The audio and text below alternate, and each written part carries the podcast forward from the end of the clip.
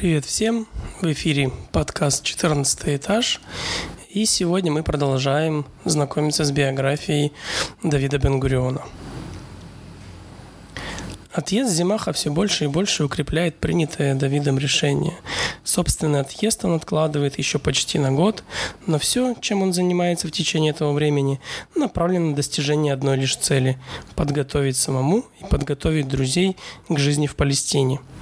Он сильно изменился. Это уже не тот задумчивый, элегантно одетый еврейский юноша в темном жилете и шелковым галстуком, каким он уезжал в Варшаву. В Плонск он вернулся в русской рубашке, и эта смена имиджа была не просто следствием моды. В Варшаве он был свидетелем первых волнений, вызванных русской революцией 1905 года, всколыхнувших всю общественность города. Он участвовал в стачках и демонстрациях, внимал ораторам, провозглашавшим свободу и справедливость. Видел русских солдат и полицейских, расстреливавших толпу. И хотя его связь со всем этим была довольно ограничена, нет никаких сомнений в том, что указанные события оказали огромное влияние на его мироощущение.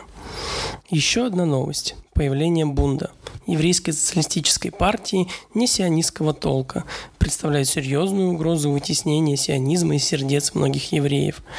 Давид объявляет Бунду непримиримую войну. И во время жарких идейных дебатов друзья с удивлением замечают его ранее скрытый ораторский дар. Талант полемиста и силу убеждения, которые проявились еще в 1904 году, когда он впервые взошел на трибуну собрания Эзры, чтобы прочесть лекцию от точки зрения Спинозы о выборе Израиля всемогущим, и несколько месяцев спустя, когда в синагоге он произнес надгробное слово Герцлю, заставив многих плакать. Сотни раз лучшие пропагандисты Варшавского штаб-квартиры Бунда приезжали в Плонск, чтобы хоть немного ослабить его мощную оппозицию. Сотни раз коренастый Грин поднимался на трибуну и после нескольких резких категоричных формулировок сходил с ней победителем. В результате этих конфронтаций он проявил себя не только оратором, обладающим удивительно аналитическими способностями, но и официальным представителями ясной политической доктрины. С середины 1905 года он являлся активным членом сионистско-социалистического движения Паалей Цион, партия сионистов-социалистов «Рабочие Циона». Паалей Цион родилась из объединения двух течений, будоражащих еврейский народ – сионизма и русского социализма.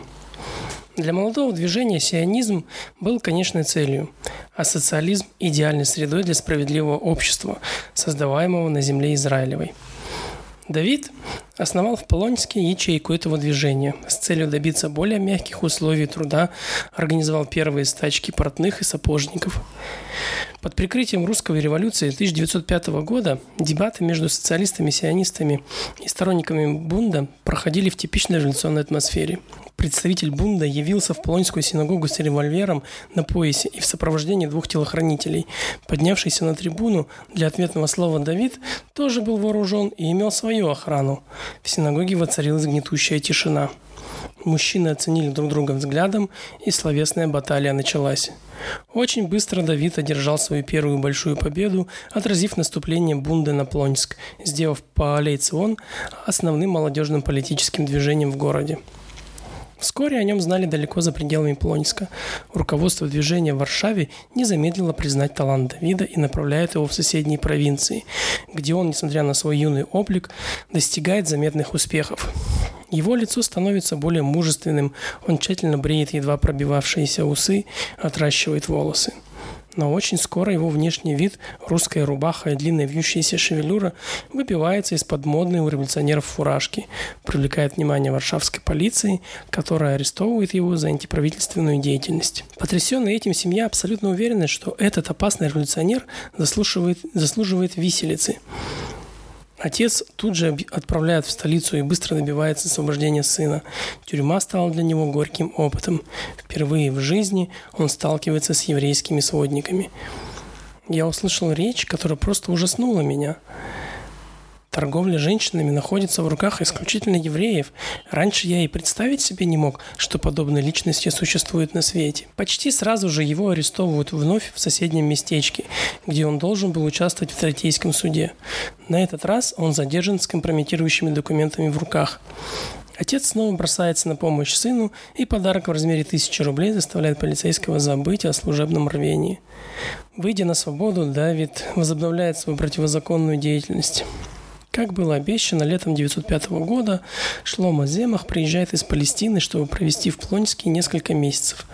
Он не забыл о своем первоначальном плане и с помощью Давида старается убедить сестру Самуила Фукса бежать с ним. Однако девушка отказывается. Когда в начале 1906 года группа первооткрывателей начинает готовиться к отъезду в Палестину, к ним присоединяется некая Рахиль Нелькин. Высокая черноглазая красавица с темными косами, уложенными вокруг головы Рахиль, падчерица Симхи Эйзика, руководителя Хаавей Цион в Плонске. Семьи Гринов и Эйзиков давно связаны тесными узами дружбы, и эту девушку Давид знает с самого детства. Вернувшись из Варшавы, он внезапно замечает, какой очаровательной она стала, и с первого взгляда влюбляется в нее со всем пылом, свойственным молодости – на этот раз он не скрывает своих чувств ни от друзей, ни от родных. Рахиль настолько привязывается к нему, что не колеблясь совершает поступок, из-за которого многие родители категорически запретили своим дочерям бывать у нее. Она осмеливается одна, без няньки, появляться с Давидом на улицах. Люди в Плонске были очень старомодны, скажет он много лет спустя. Юноша и девушка не могли вместе гулять. Наше появление на улице тут же вызывало всеобщее возмущение. Безобразие, да как они смеют. Идиллия могла закончиться трагически, поскольку Давид был не единственным, кто испытывал к Рахиль нежные чувства. Среди ее воздыхателей был Шлома Леви. Слов слишком робкий, чтобы сказать хоть слово предмету обожания, но невероятно ревновавший ее к Давиду, который не только частенько бывал у нее, но и прогуливался с ней по улицам. Однажды в приступе ярости он выхватил из кармана нож и бросился на соперника, который Спасаясь, пустился бежать через весь город, преследуемый Шлому. К счастью, эта шекспировская трагедия закончилась благополучно, и молодые люди примирились и стали добрыми друзьями. В конце лета группа первооткрывателей, на тот момент наиболее знач... значительная, покидает Плонск и едет в Палестину. В группу входят Шлома Земах, Давид Грин, Рахиль Нелкин и ее мать. Рахиль и Давид выбирают долгий путь из Одессы. Они садятся на ветхое русское грузовое судно, которое должно доставить их в Палестину. При выборе места для ночлега им приходится расстаться и провести ночь на палубе четвертого класса. Мать Рахили, опасаясь последствий страсти молодого человека, решила защитить свою дочь и устроилась между молодыми людьми, где и пробывала как каменная стена в течение всего пути. Для большинства ровесников Давида Грина выполнение основной задачи сионизма – обоснование на земле Израилевой – было связано с болезненным бунтом против родителей, против жизни в гетто и устаревших традиций. У молодежи были свои резоны. Они разделяли идеи сионизма не из противоречия, не по инерции, не от отчаяния. Никогда не жившие в гетто, это поколение выросло в семьях, где любовь к земле Израилевой и ивриту становилась культом, и никто не вынуждал их тайно бежать из Плонска. Так, накануне отъезда сына в Палестину, Виктор Грин, сияя от гордости, сфотографировался с ним под знаменем по Цион. Может быть, это и есть ответ на вопрос, почему Давид так спокойно и уверенно избрал свой путь. Годы спустя, вспоминая в диаспоре, он будет говорить о полной нищеты и страдании жизни еврейского народа. Но он никогда не знал ни голода, ни унижений, ни жестокого обращения, ни гонений, ни погромов. Всех тех факторов, которые для сотен евреев сыграли первостепенную роль в принятии решения об отъезде в Палестину. Волна погромов, охватившая Россию, докатилась до Польши захлестнула Варшаву и отступила, не дойдя до Плонска. Для него и для его спутников это путешествие на землю обетованную было результатом осознанного выбора – Поездка оказалась нескончаемо долгой, но для Давида она стала источником постоянного восхищения.